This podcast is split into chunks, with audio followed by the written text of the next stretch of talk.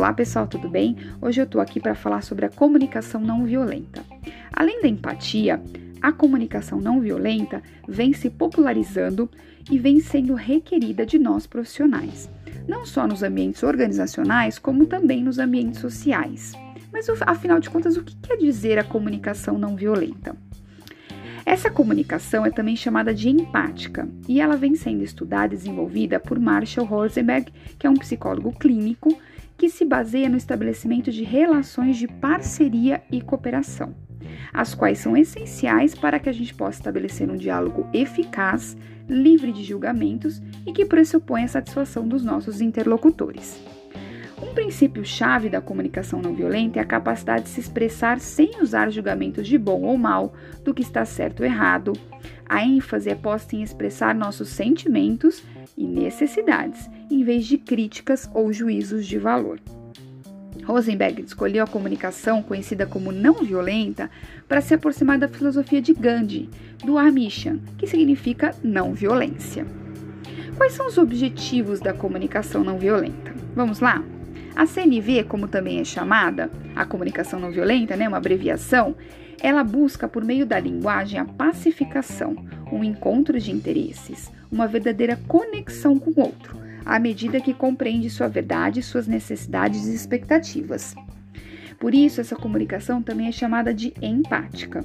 Exercitar a comunicação não violenta é colocar-se no lugar do nosso interlocutor, é compreendê-lo, ao invés de reagir, julgar, criticar.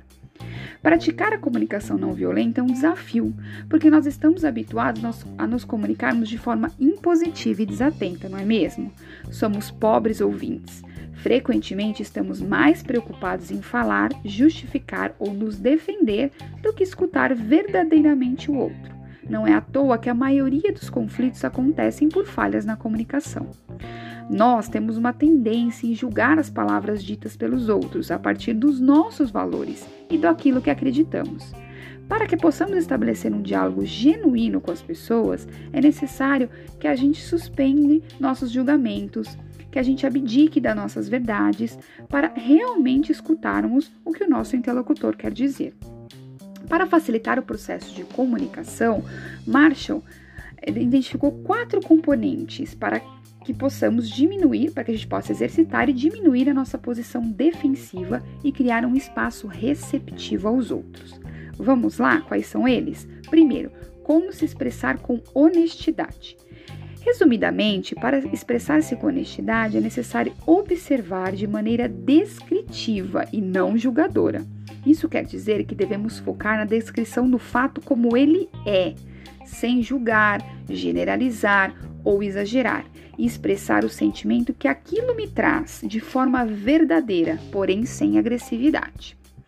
Segundo ponto, como ajudar os outros e ouvir com verdadeira empatia. Partimos da ideia de que ajudar os outros significa que devemos dar algum tipo de conselho ou, ou algo que resolve e conserte o seu problema.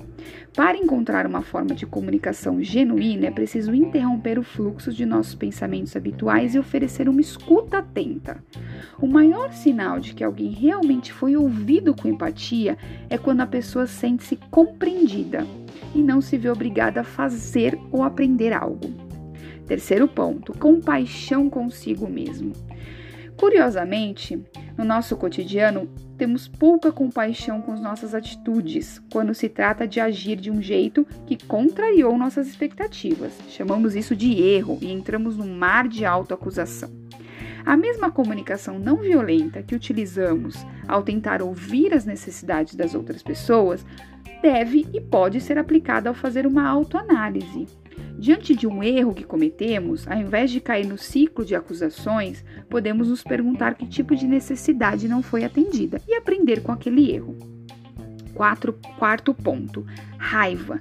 As pessoas, diante de uma pessoa que age de forma raivosa ou descontrolada, não notamos que ela está se sentindo completamente incapaz de fazer pedidos claros e se conectar com a sua própria dor.